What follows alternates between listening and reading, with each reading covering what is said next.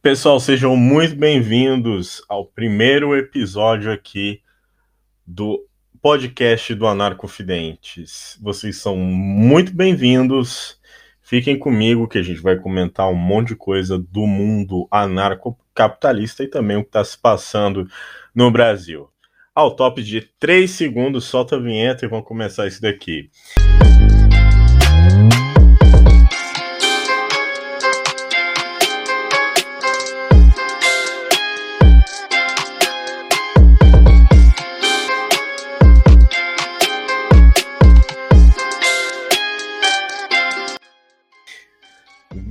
Galera, sem mais delongas, bem o que agitou aí o, o Brasil e está agitando o meio libertário é a tal da PL, né? O, a PL 2303, né? A 2303/15 do deputado Áureo Ribeiro do Solidariedade do Rio de Janeiro, que trata do assunto de regulamentar as criptomoedas. E afinal, o que, que é isso, né?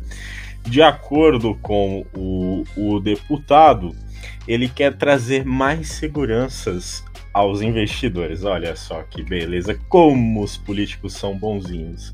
Ou seja, trazer segurança para que não hajam golpes, né, scans, coisas que podem fazer você perder as suas criptomoedas. Vejam só, o governo, né, se preocupando de você perder aí a sua criptomoeda, cair num golpe, né? Eles são, são bonzinhos demais, né?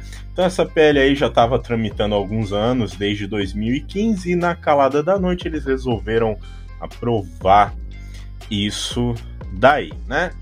Então, cria um órgão fiscalizador a ser apontado pelo Poder Executivo que será responsável por autorizar, controlar o funcionamento das corretoras de criptoativos. Além disso, o texto aprova acrescenta no Código Penal um novo tipo de estelionato, atribuído reclusão de 4 a 8 anos é multa para quem organizar, gerir, ofertar ou distribuir carteiras ou intermediar operações envolvendo ativos virtuais, valores imobiliários ou qualquer ativos financeiros com fim de obter vantagem ilícita ou prejuízo alheio, né? A gente já tinha isso daí que se chamar, né, o 171, já tinha isso daí, não precisava mais uma lei, né? Que você não pode prejudicar o outro, dar golpe, mas enfim, você sabe como é que é Brasil, né?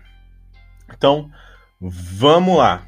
Então, uh, é... galera, é o seguinte: vocês sabem como o Estado é, né? Isso aparentemente é para regulamentar, para trazer segurança para os investidores, mas no fim das contas a gente sabe que o que o governo quer é pegar uma fatia do bolo, né, meu filho? Quer aí dar uma bocanhada aí no, na grana dos bitcoins, né? Como o Estado ele é parasitário, ele quer isso daí, ele vai aparecer, né? É como o, o Satanás te tentando. Não pense que o Satanás vai aparecer como Satanás, ele vai aparecer como um, um cara legal, né? Então vai parecer, não, é. Então, como minha avó já dizia, de boas intenções o inferno tá cheio, né? Então vamos ver o que, que vai dar. Vamos ver se depender, galera, de órgão fiscalizador no Brasil, os caras não conseguem pegar milionário que. Bem, deixa pra lá, não vou falar mais nada, não. Vocês já, vocês já sabem como, como é que são os serviços fiscalizadores no Brasil. Não funciona, não funciona. Então, o Brasil dizer que vai fiscalizar ou não dá, dá na mesma, né? Ai, graças a Deus, às vezes eu acho até bom não ter um estado que funciona, né? Imagina que você mora na Dinamarca, né? Você mora na Suécia, país que tem estado que funciona de verdade, né? Você tava lascado. Bom, às vezes, o Brasil em algumas coisas. E galera, né? O PTB aciona STF para derrubar passaporte da vacina em seis estados e no Rio.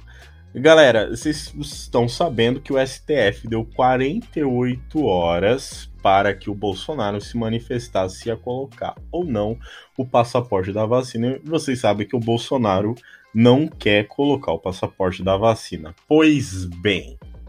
Então, o ministro do STF, peraí, deixa eu ver o nome do cidadão aqui, que eu esqueço. Eu esqueço aqui o nome. Luiz Roberto Barroso, né? Ele deu aí 48 horas. E o nossos amigos aqui do PD PDT, eles entraram alegando a mesma coisa que o PTB, né? PTB, pelo confundo todos os nomes até hoje. É tudo a mesma coisa, só muda o nome dos partidos. Enfim, é, para derrubar né, o passaporte em seis estados no Rio de Janeiro e questionando as leis e decretos e portarias estaduais municipais que tornaram obrigatória a apresentação de comprovante de imunização contra a Covid-19 famoso passaporte da vacina. Galera, aí do, dos males, o menor que na Suécia, algumas pessoas estão implantando um chip na mão esquerda que já tem lá o passaporte da vacina. E assim, não é por nada, né? Muita gente fala, não, mas isso é voluntário, a pessoa tá colocando porque quer.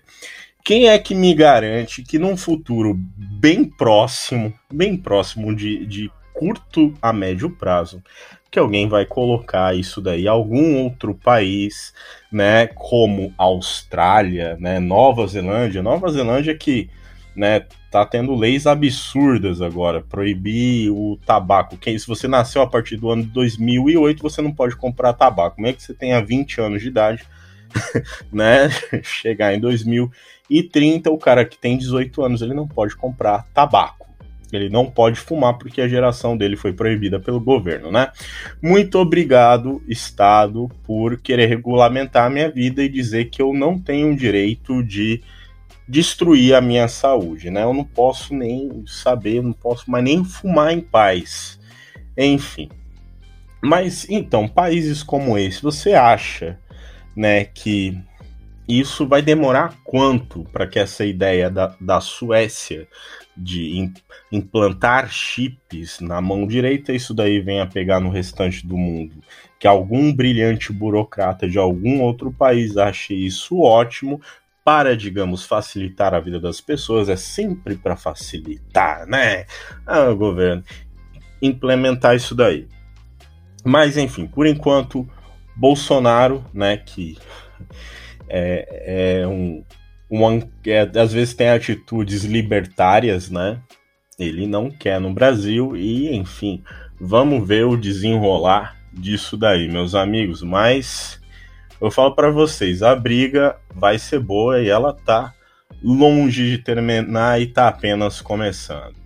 E a cereja do bolo, você que ficou até o, o final aqui, ou a cereja do bolo, não, brincadeira, pessoal. Deus me livre, daqui a pouco ele, ele vai querer invadir aqui o meu, o, o meu, o meu podcast. Não, não, não vamos invocar o, o, o capiroto. Galera, teve a live do Peter com o ex-ministro da Educação, Abraham Weintraub. Acho que é assim que pronuncia o nome dele, né? Vai ter um nomezinho assim difícil lá no, na Casa do Chapéu. Então, eu estava assistindo depois o, o pós-live, né, do, do Fower, né, que é um anarcocapitalista, descendo a lenha no Peter, né, é, não vi o comentário de outros anarcocapitalistas sobre essa live, mas enfim, eu gosto muito do Peter, me tornei libertário por causa dele, mas eu achei que ali ele foi meio, né, foi muito amigável com o Entrab, né? Apesar que o Entrab ele é conservador, né, grande parte dos libertadores tem essa, ou dos libertadores, dos libertários tem a visão conservadora, incluindo eu. Mas, todavia, porém, faltou o Peter dar aquelas provocações, né? Quem se lembra aí daquele programa lá daquele falecido socialista Antônio Abu Janra, né? O, o Abu, como muitos chamam, que eu gostava pra caramba, mas ele tinha aquelas provocações dele, né? Muitas vezes ele não acreditava no que ele tava falando, mas ele tava provocando ali para provocar. Faltou do Peter aquela pitadinha de pimenta ali no assunto, a, a polêmica, a confusão ali e colocar o Entrabe na saia justa, né, que era o, falar sobre anarcocapitalismo e ficou parecendo que o Entrabe ele estava fazendo ali mais uma divulgação da campanha dele política, né? Uh, enfim, mas acredito que o Peter, eu não sei se ele é, não esperava que as coisas fossem tomar a dimensão que estão tomando, e ele está um pouco assustado, ou não sei, ou, enfim, ele não está querendo se sujar, porque né, o Peter, ele já é um cara mais velho. Então, galera, você que é mais jovem, que é anarcocapitalista mais jovem, você tem um ímpeto, um impulso, você quer chegar ali e falar, vamos montar o Ancapistão, foda-se o Estado. Mas o Peter é um cara velhão, já experiente, sabe como o mundo funciona, então ele é gradualista, né? Ele tá ali falando que a tecnologia, a tecno, né? O, o cyberjurist, é, o cyberpositivismo jurídico, todas essas ideias aí que vão acabar com o Estado. Então ele não é um cara de confronto. Não esperem do Peter que ele seja um cara que vai confrontar, né? Trouxe ali, conversou, foi respeitoso, é, deixou o cara falar à vontade, né? Uh, não era um, um, um, intuito de ser um debate, mas sim de ser um, um bate-papo.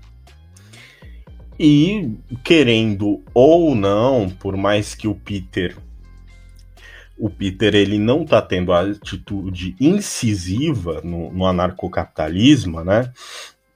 No anarcocapitalismo, ele está divulgando o anarcocapitalismo. Ah, mas por que ele podia ter dito isso? Por que ele podia ter falado aquilo?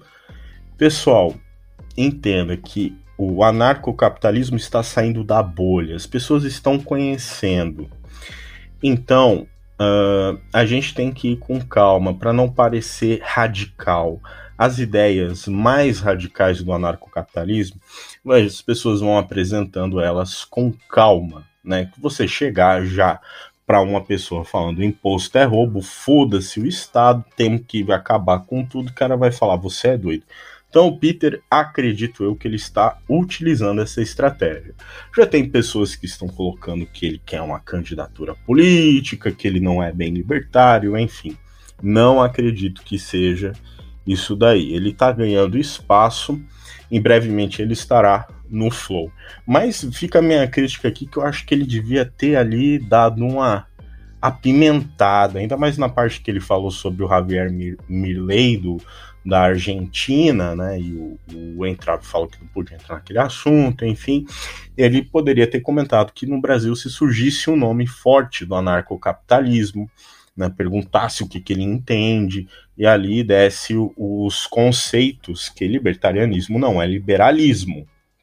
Enfim, é, não tem como né, pôr as duas coisas aí juntas.